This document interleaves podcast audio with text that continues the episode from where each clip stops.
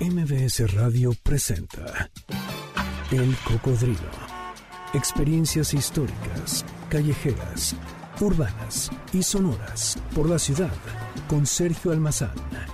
Súbete en El Cocodrilo. Aquí arrancamos. Me da mucho gusto saludarles. Bienvenidas, bienvenidos, bienvenides a quienes nos están acompañando. El reloj de la Torre Latinoamericana está marcando las 4 de la tarde con un minuto. Hoy es sábado, este sábado 22 de octubre del año 2022. Estamos abriendo los micrófonos y ¿saben qué? Que hoy este cocodrilo dijo, ¿por qué no nos vamos a la zona de Cuicuilco, a la zona pedregalense, esa que dio origen hace, hace mucho tiempo a una vida nueva? Pues desde este lugar, Ciudad Universitaria. Estamos transmitiendo en vivo en el marco de la décima edición de la Fiesta de las Ciencias y las Humanidades. Soy Sergio Almazán y los invito a que se queden con nosotros. Esto es el cocodrilo. Aquí comenzamos.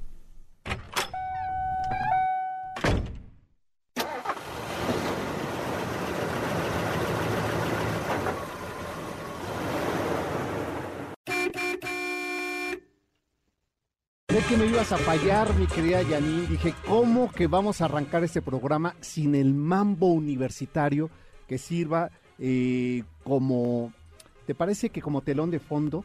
Iba a decirte que, que sirva además como coreografía, pero yo veo que en la cabina va a estar difícil que podamos bailar, ¿verdad? Pero eh, sé que muchos que estoy viendo aquí, eh, que me queda en el horizonte de la vista, seguramente me empezarán a, a envidiar y espero que no eh, eh, que no hagan de las suyas, ¿verdad?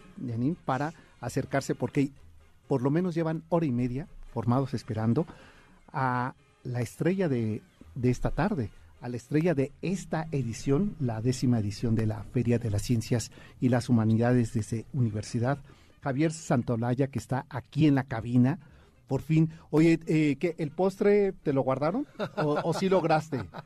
No, va a ser cuántico. Va ah, exacto, eso, eso pensé. Voy a tener que mandarlo al futuro. Eh, ¿Sabes qué? Es que pensé la gravedad para que llegues, ¿eh? Sí, sí, sí. sí, sí, ¿no? sí. Para que... Bueno, es un buen ejemplo de lo que es el, el, el bosón de Higgs. ¿Sí? Sí, sí, sí, sí, Siempre pongo el ejemplo de que cuando hay mucha gente, pues te cuesta caminar. Eso es lo que llamamos masa y eso lo genera el campo de Higgs. Así que mira. Mira, el ejemplo, ejemplo salió natural. orgánico. Sí, ¿verdad? fácil. Oye, bienvenido, qué, qué gusto me da.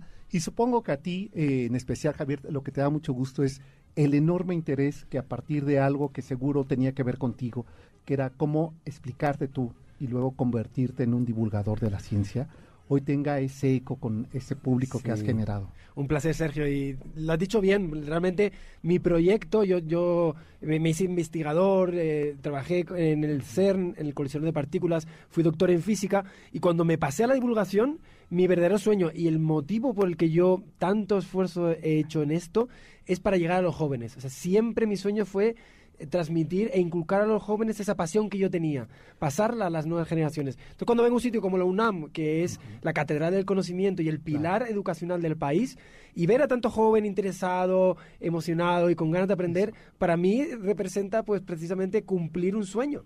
Exacto. Oye, a ver, ese sueño eh, inició desde una corta juventud eh, de tu parte, esta pasión científica, pero ya tomártelo en serio, ¿cuándo ocurrió?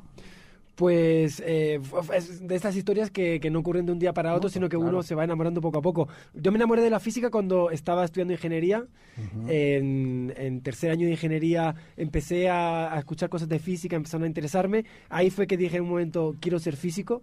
Quería ir a trabajar en el CERN, el laboratorio donde hice mi doctorado, lo conseguí. Quería participar en el descubrimiento del bosón de Higgs, lo conseguí. Y llegó el momento de decir, bueno, ahora me toca contar toda esta historia a la gente. Y busqué una forma original, intenté ser divertido, creativo.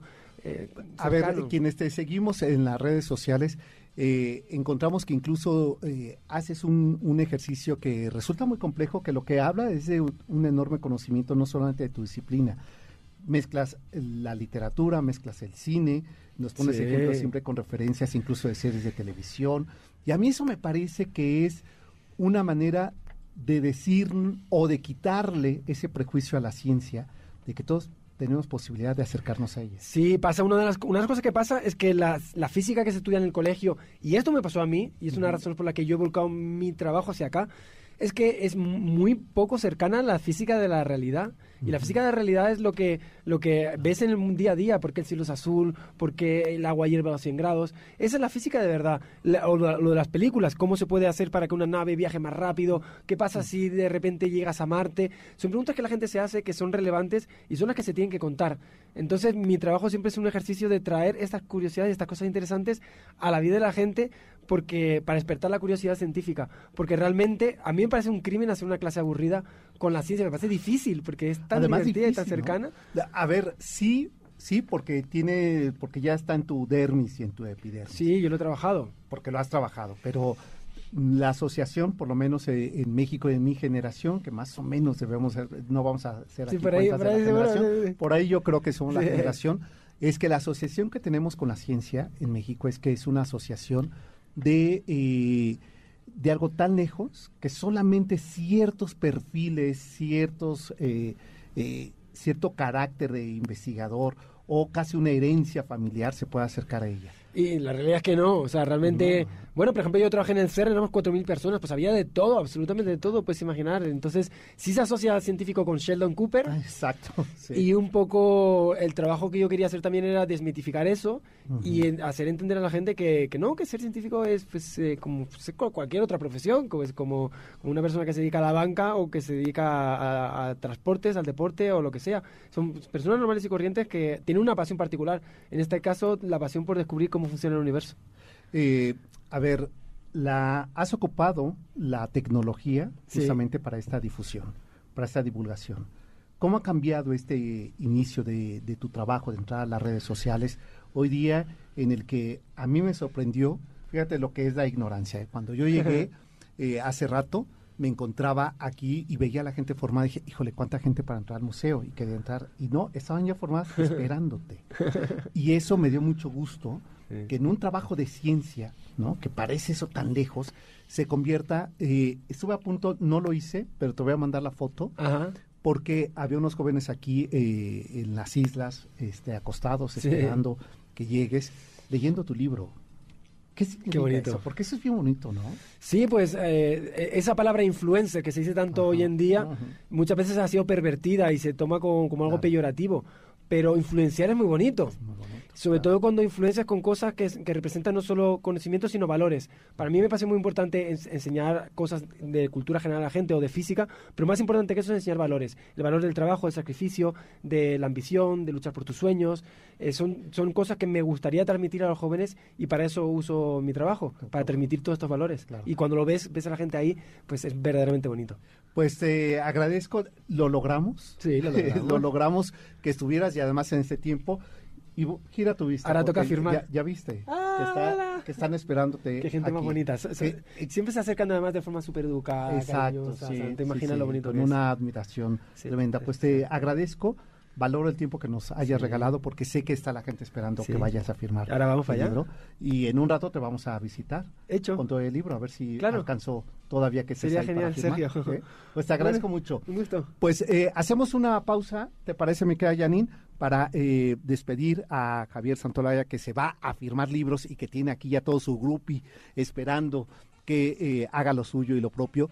Y nosotros hacemos una pausa. Estamos desde la décima edición de la Feria de las Ciencias y las Humanidades, por supuesto, en Universum, aquí en el sur de la ciudad, en Ciudad Universitaria. Volvemos. Ya estamos de regreso. Sigamos recorriendo la ciudad en el cocodrilo con Sergio Almazán, aquí en MBS 102.5.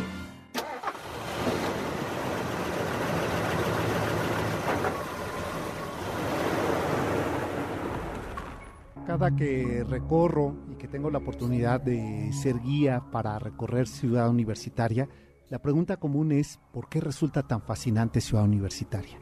Y algunas de estas respuestas, eh, por supuesto lejanas probablemente a lo que ocurre en la realidad, es que Ciudad Universitaria es el resultado de la memoria oreográfica, que es la historia al final de esta ciudad.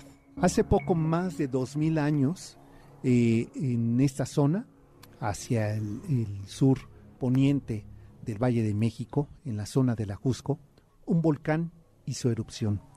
Ni siquiera los propios historiadores, antropólogos, científicos han podido determinar la fecha exacta en que esto ocurrió. Pero lo cierto es que aquella civilización que estaba aquí quedó sepultada entre la lava de aquel cráter en su momento de la erupción.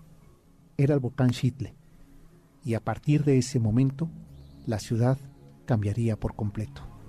Por ello, cuando hoy día recorremos la caprichosa orografía de la ciudad universitaria y la enorme hazaña que en la segunda mitad del siglo XX hicieron arquitectos, ingenieros, urbanistas, paisajistas, ambientalistas y artistas con esta zona, lo único que nos preguntamos, ¿por qué resulta tan sorprendente Ciudad Universitaria? Y la razón, probablemente se responde a esta pregunta de una manera sencilla que no simple, por lo asombroso de su orografía. Si nosotros sobrevoláramos Ciudad Universitaria o el sur de la ciudad, lo que primero salta a nuestra vista es este enorme complejo, este conjunto de kilómetros y kilómetros que es Ciudad Universitaria, destacando por su claridad espacial, por sus amplias zonas verdes, su propuesta estético-escultórica que la vuelven un referente del paisajismo urbano que es prácticamente asfáltico. Mientras la ciudad se revuelca en su asfalto, Ciudad Universitaria se pierde en esos huecos, en esas zonas verdes, en esos arbustos y en esas construcciones que parecen emergir del subsuelo. Ciudad Universitaria se distingue en tanto un oasis verde dentro de un territorio volcánico, de una zona muy transitada, de un espacio altamente poblado e hipercomunicada como es la Tierra, con fuertes contrastes de vivienda, comercio, zona empresarial que parece devorar lo que hasta principios del siglo XX fue el olvidado territorio del Pedregal. No se puede pensar una ciudad sin el diálogo con el arte, con el entorno y con el paisaje como es Ciudad Universitaria. Es así como nace ese proyecto grandioso en la década de los 40, a traer del centro de la ciudad la vida y el barrio universitario al sur. Eh, pero de aquella idea de Pani, en la década de los 70 surgió otro proyecto que se suma a Ciudad Universitaria, el Centro Cultural Universitario. Y en medio de esa zona verde, de ese paisaje caprichoso, de esas piedras volcánicas como memoria, surge lo que se llamaría el paisaje arquitectónico ecoestético del conjunto Centro Cultural Universitario, una obra de brutalismo del concreto que combina con la naturaleza de Orson Núñez y Arcadio eh, Artis, que planteaban justamente edificar 10 edificios que concentraran las artes de la vida universitaria. Pero faltaba uno de los eslabones, que es justamente el escenario de las ciencias y las humanidades. Y es ahí donde Universum, hace 30 años, abriría sus puertas y con ello abriría una reflexión constante de divulgación sobre las ciencias de México para América Latina. Y hoy, a 30 años de distancia, estamos desde este escenario celebrando su décima fiesta de las ciencias y las humanidades, teniendo como eje que sea aglutinador y al mismo tiempo que responda a los nuevos tiempos, el deporte. Por ello mañana aquí mismo, ya Janine incluso dijo yo voy a acampar aquí, ya se trajo sus tenis, porque va a haber esta carrera universitaria de las ciencias. Y desde este escenario donde los que somos de vanguardia envejecida recordamos nuestros años como estudiantes y al ver a esta comunidad y a esta juventud, lo único que nos queda evidente es que estos jóvenes serán la resistencia, la transformación, el puente por donde esta ciudad, con sus políticas, con sus ideologías, con su cultura, con su enorme y profunda educación hecha y arraigada aquí en la universidad, transformen este país. A todos ellos que ahora nos acompañan, pues eh, nuestra esperanza de un futuro mejor de este país, gracias a su aportación, a su reflexión, a su quehacer, que desde eh, las aulas universitarias, desde los laboratorios de la ciencia, desde las islas donde uno se pachequeaba, la juventud, eso ya no pasa, ¿verdad? Me queda ya, ya no. Ya, el mundo ha cambiado demasiado. Pero desde esos escenarios que hacen posible la vida universitaria es que le permite a México tener un lugar en el mundo dentro de la educación, gracias a este escenario que hace poco más de 70 años daría vida al sur de la ciudad, que es ciudad universitaria.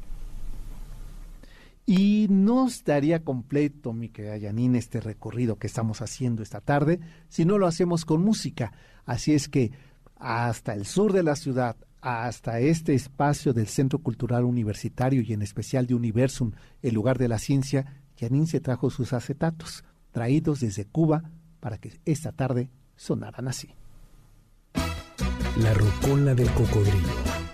Es Omara Portuondo, la novia del feeling que esta tarde hace de las suyas y toma Ciudad Universitaria. Omara Portuondo Peláez nació en La Habana, Cuba, el 29 de octubre de 1930. Siempre ligada al mundo del espectáculo, comenzó bailando junto a su hermana Aide, con quien también conformó el cuarteto La Saída, junto con otra grande cubana, Elena Burke y Moraida Secada. Pero pronto Omara tomaría sus riendas en su carrera en solitario y se convirtió en una de las voces más reconocidas de Cuba. Hija de un negro hijo de esclavos y de una blanca hija de españoles, Omara, la menor de tres hermanos, aprendió música en su casa, donde escuchaba los duetos con sus padres, a quienes la naturaleza les dio el don del oído.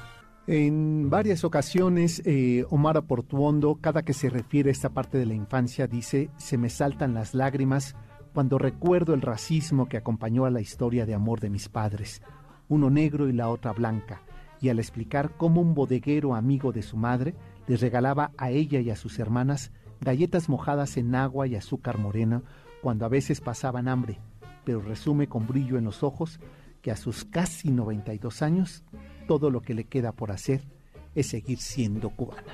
A mediados y casi finales de los años 90, Wim Wenders rodó el documental Buena Vista Social Club y en ese momento tenía un poco más de 60 años Omar Portuondo y ya era la gran dama del canto cubano, famosa especialmente por ser el mejor exponente del movimiento Feeling de Cuba, nacido en los años 40, ese movimiento del sentimiento de cantantes que interpretaban letras con una emoción conmovedora.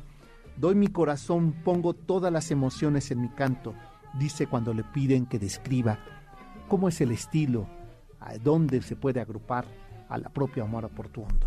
Más de 65 años en la música, Mora Portuondo es referencia e identidad de la isla cubana ante el mundo de las artes. Sus canciones, su estilo, su presencia lúdica, libre y expresiva en los escenarios le han dado el carácter y la personalidad que es referido en el mundo afroamericano en ella, en su persona. El mundo entero, porque Omar Portuondo puede presumir de ser una viajera incansable y siempre volver a la isla, a diferencia de muchos de sus paisanos y de su generación que salieron en tiempos de Castro. Pero Omara canta desde la raíz de su isla, desde esa negritud y su herencia que no abandona, que la expresa y la vuelve cancionero popular, donde suma el repertorio heredado en su casa de infancia en esos años críticos políticos. Hace 25 años, en la ciudad de La Habana, las figuras legendarias del son y el bolero vivían al margen del sistema. Las que habían podido seguir adelante con sus carreras lo habían hecho resignado su glorioso pasado por un presente gris. Para colmo, desde finales de los años 90 del siglo XX, la timba, es decir, esa suerte de salsa a la cubana que resulta de la mezcla del son, del jazz y la nueva trova, había opacado por completo al resto de los ritmos afrocubanos, hasta que un fabuloso accidente le brindó a estos músicos, en su mayoría casi de los 70 años, una segunda oportunidad para llevar adelante su propia versión de la revolución cubana. Lo primero consistía en un disco de fusión en el que dialogaban soneros de la isla con artistas africanos, dirigidos por un guitarrista y compositor estadounidense, Ray Cooder, sí, el autor de la banda de sonido del film París, Texas, así como colaboradores de los Rolling Stones y el propio Eric Clapton. Un dato curioso que hay que sumar junto a este proyecto es que Omar Portuondo no estaba invitada para conformar el grupo de Buenavista Social Club. Lo que ocurrió que cuando fueron a grabar ahí a Cuba, eh, ella estaba grabando una serie de canciones homenaje al propio eh, eh, Chabuca Granda, a la propia Chabuca Granda y al popo y a los propios compositores de su generación. Y, se dio cuenta uno de los músicos, director de Buenavista Social Club, que estaba ella ahí y dice, nos falta la, la voz de una mujer. díganle a Omara que está aquí al lado a ver si quiere venir a grabar con nosotros. Ensayaron por dos momentos ese tema y la tercer, el tercer ensayo es el que quedó registrado en el disco de Buenavista Social Club y que es el emblema de Omara Portuondo por el mundo. Juan de Marcos González, quien consideró invitar a Omara, eh, que se encontraba en ese mismo edificio en los estudios contiguos, grabando, es que la lleva y la convence para que grabe con la orquesta de Buenavista Social Club este, el tema emblemático que trasciende el registro musical de la propia Omara y de la agrupación. En la explanada de Ciudad Universitaria en el campus central, ahí rodeado de estos edificios de la Biblioteca Central, de Rectoría, de la Facultad de Arquitectura, de la propia, que hoy es el Auditorio de, Ciencias y al fondo el de Odontología, eh, teniendo como escenario ahí en las islas, recuerdo en, en el año 1999 ver dos cosas emblemáticas que no olvidaré de la historia de mi país y que están marcadas ahí. ¿En qué mejor escenario que Ciudad Universitaria? La entrada de su comandante Marcos, acompañado de todo este ejército de liberación zapatista, y ahí, sobre el escenario, Compay Segundo y Omar Portuondo, haciendo lo propio de lo que son las revoluciones sociales. Así es que mi querida Omara, hasta allá, hasta tu isla, que has anunciado ya tu gira de despedida eh, y que sea en este, tu aniversario, el 92, que te despides de los escenarios. Dices que seguirás cantando, está grabando un nuevo disco eh, y así es que pronto tendremos ese nuevo material y por lo pronto, desde Ciudad Universitaria, ahí en ese escenario que nos queda para muchos en la memoria, Omar Aportuondo, feliz cumpleaños número 92 a la señora del feeling. Pues momento de hacer una pausa, así es que desde este espacio Universum, celebrando su décima fiesta de las ciencias y las humanidades, con este escenario vivo, con este sol maravilloso que esta tarde nos regala el sur de la ciudad, nos vamos a la pausa y que mejor con este feeling de esta gran señora Omar Portuondo. Volvemos. El cocodrilo regresa después de esta pausa. No te despegues. MBS 102.5. Estamos de regreso. Esto es el Cocodrilo transmitiendo en vivo desde Ciudad Universitaria, específicamente desde el Centro Cultural Universitario y más específico desde Universum, dentro de eh, estas celebraciones de la décimo fiesta de la ciencia y las humanidades. Esta semana he tenido oportunidad de, estar moderando unas mesas de, de, las actividades que ha realizado eh, en esta décima edición. Y la verdad es que les invito a que ustedes eh, ingresen a la página de Facebook de Universum.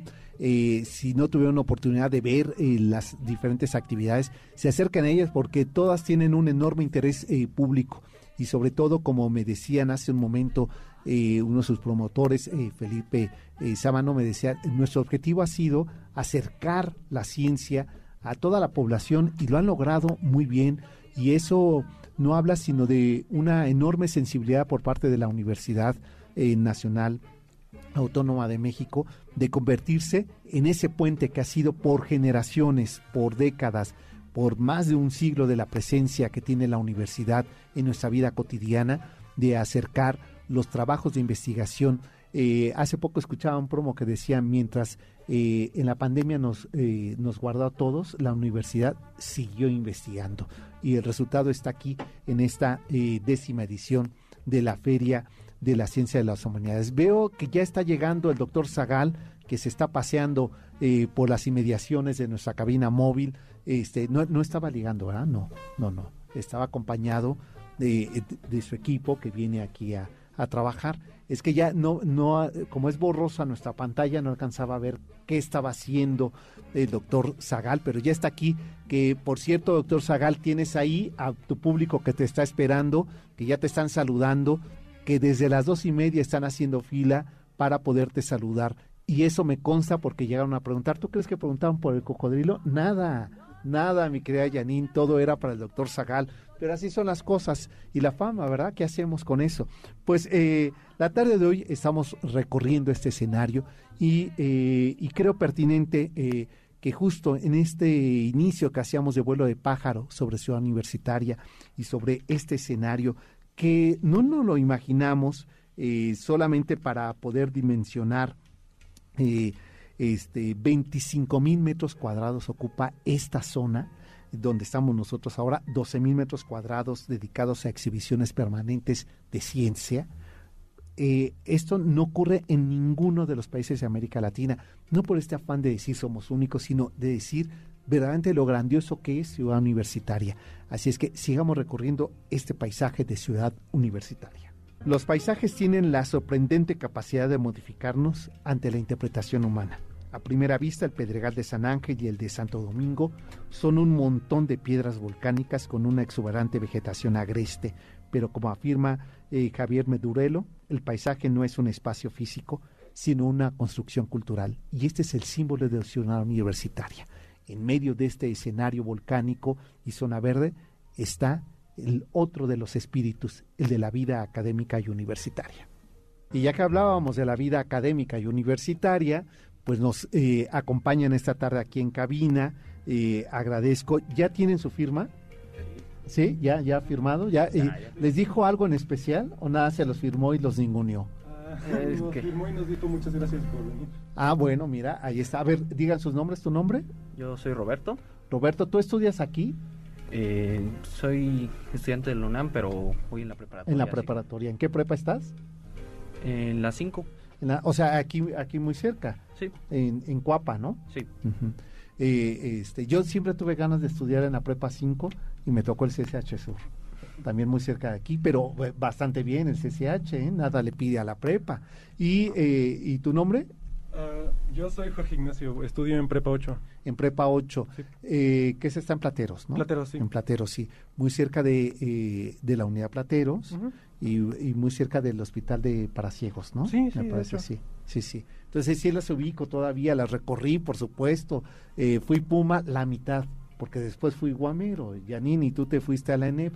Entonces ahí se nos separó el destino. Oigan, ¿y qué, eh, cómo se acercaron, cómo eh, ustedes conocieron la obra de Javier Santolaya?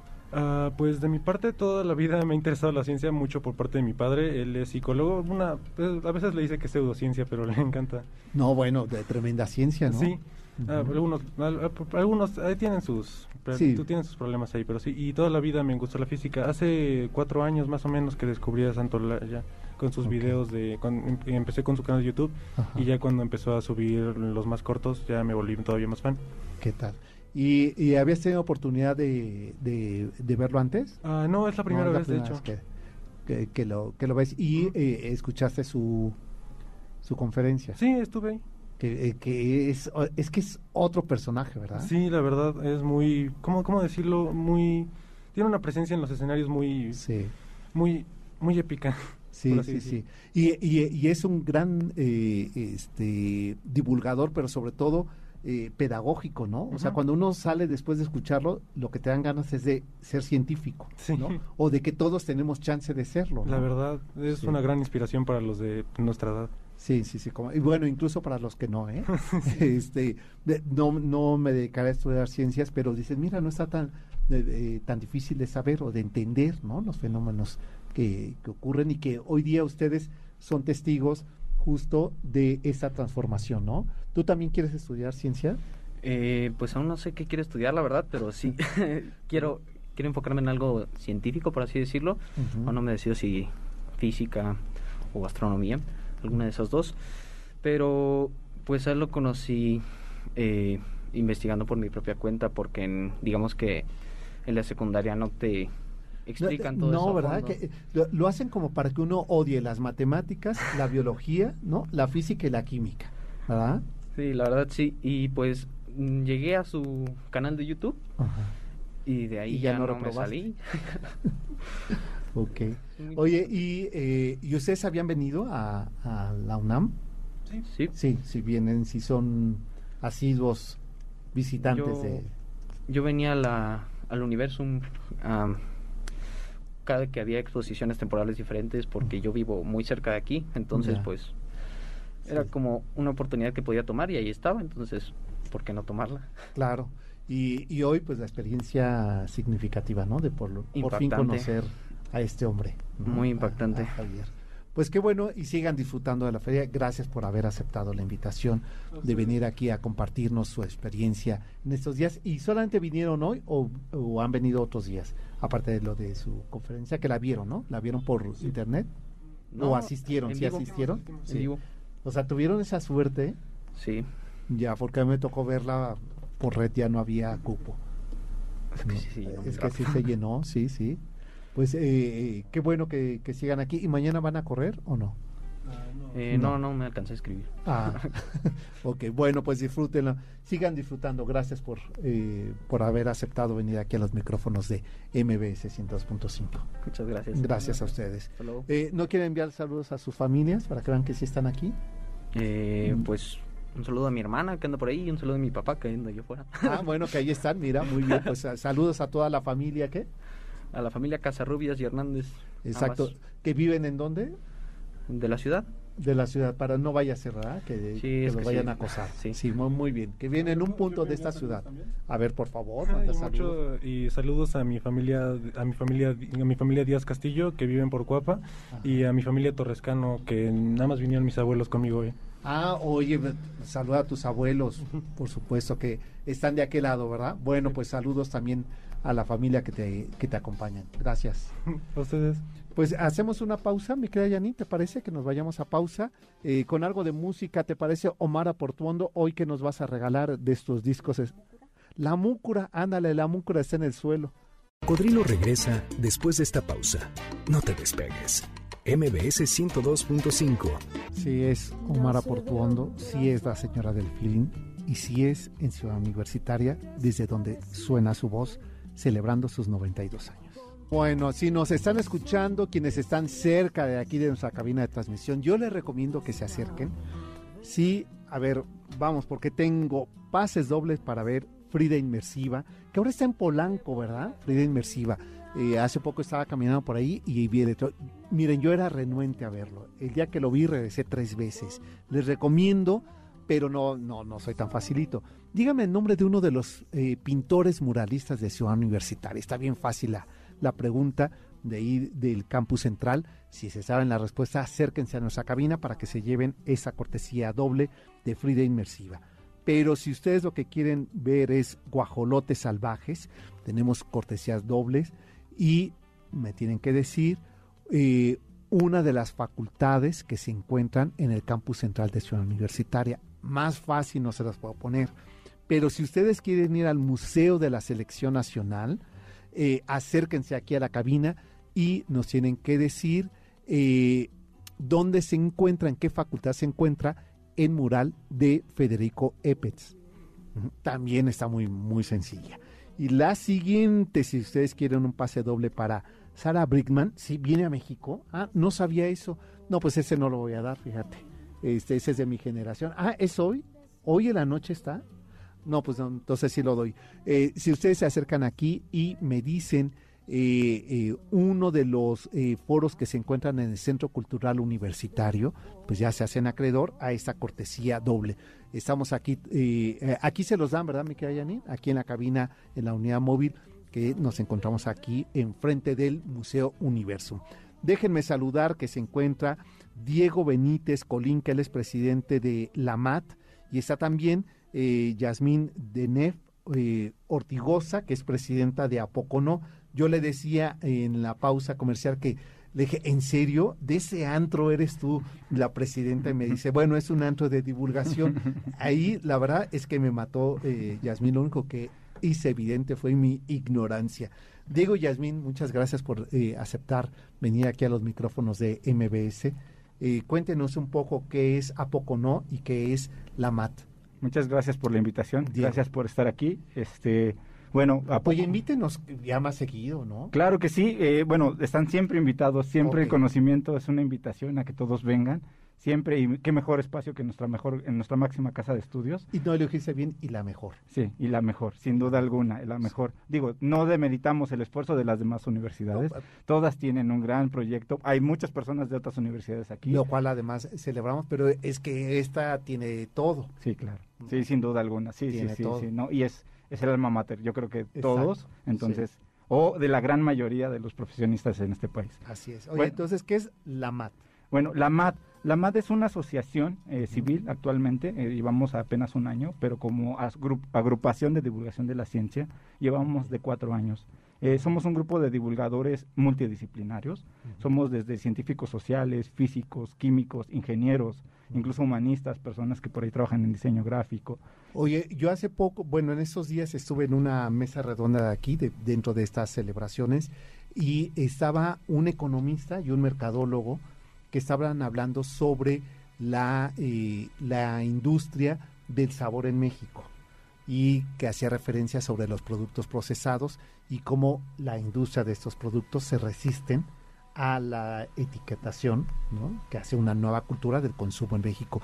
Y ahí me di cuenta de lo importante que era tener alguien de mercadotecnia o de economía que nos explique sobre algo que en estos laboratorios se reflexionó. Entonces, ahora que lo dices, pensaba lo importante que es ser grupos interdisciplinarios. Justo por eso, eh, bueno, nosotros somos egresados aquí mismo de la universidad, del Diplomado de Divulgación de la Ciencia que se da aquí en la Dirección General de Divulgación de la Ciencia, y somos, eran, somos ocho locos que se juntaron por amor a la divulgación y que creamos estas agrupaciones, tanto a poco no, que es nuestra agrupación hermana, que también genera mucha divulgación de la ciencia, eh, nos, juntamos estos ocho locos y ya somos, cada vez crecemos más, eh, y creemos que la divulgación, el crear conocimiento, el divulgar el conocimiento, es un, es un bien necesario. Y como tú bien lo mencionas, nosotros creemos que las ciencias duras, que la física, la biología, las matemáticas, es la única ciencia. Realmente no. no. El conocimiento científico, o en ese hecho, el conocimiento científico se da a partir de lo que nosotros conocemos como el pensamiento científico, prueba y error,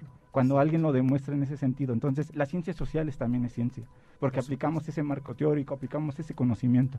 Y claro, o sea, la interdisciplinaria actualmente es muy fuerte. Hoy, hoy lo estamos viendo, ¿no? La ciencia en el deporte. Diego, ¿puedes repetir y subrayar eh, que las ciencias sociales también son ciencias. Las ciencias sociales también son ciencias, sobre eh, todo porque... A ver si lo, escucha mi mamá, que cuando yo dije quiero estudiar comunicación, no estudia algo de a de veras. Justo eso. Ah, bueno, yo también, entonces no estudié nada de veras. bueno, el problema es que yo soy un pez fuera del agua, no lo sé, porque yo estudié comunicación, estudié ingeniería en informática y actualmente estoy haciendo biotecnología, por lo mismo, porque te dicen que no eres científico. Y no, eso no es cierto. Eh, la ciencia se da en cualquier ámbito, incluso las humanidades ejercen un, marco teórico. Y si es comprobable y si sigues todo el método científico, es ciencia. Es ciencia, muy bien. Oye, ¿cómo, te, cómo los encuentran ustedes? Nosotros estamos en redes sociales, estamos en Facebook, estamos en Instagram, estamos en LinkedIn, pero también tenemos una página que es www.lamatciencia.org. Perfecto.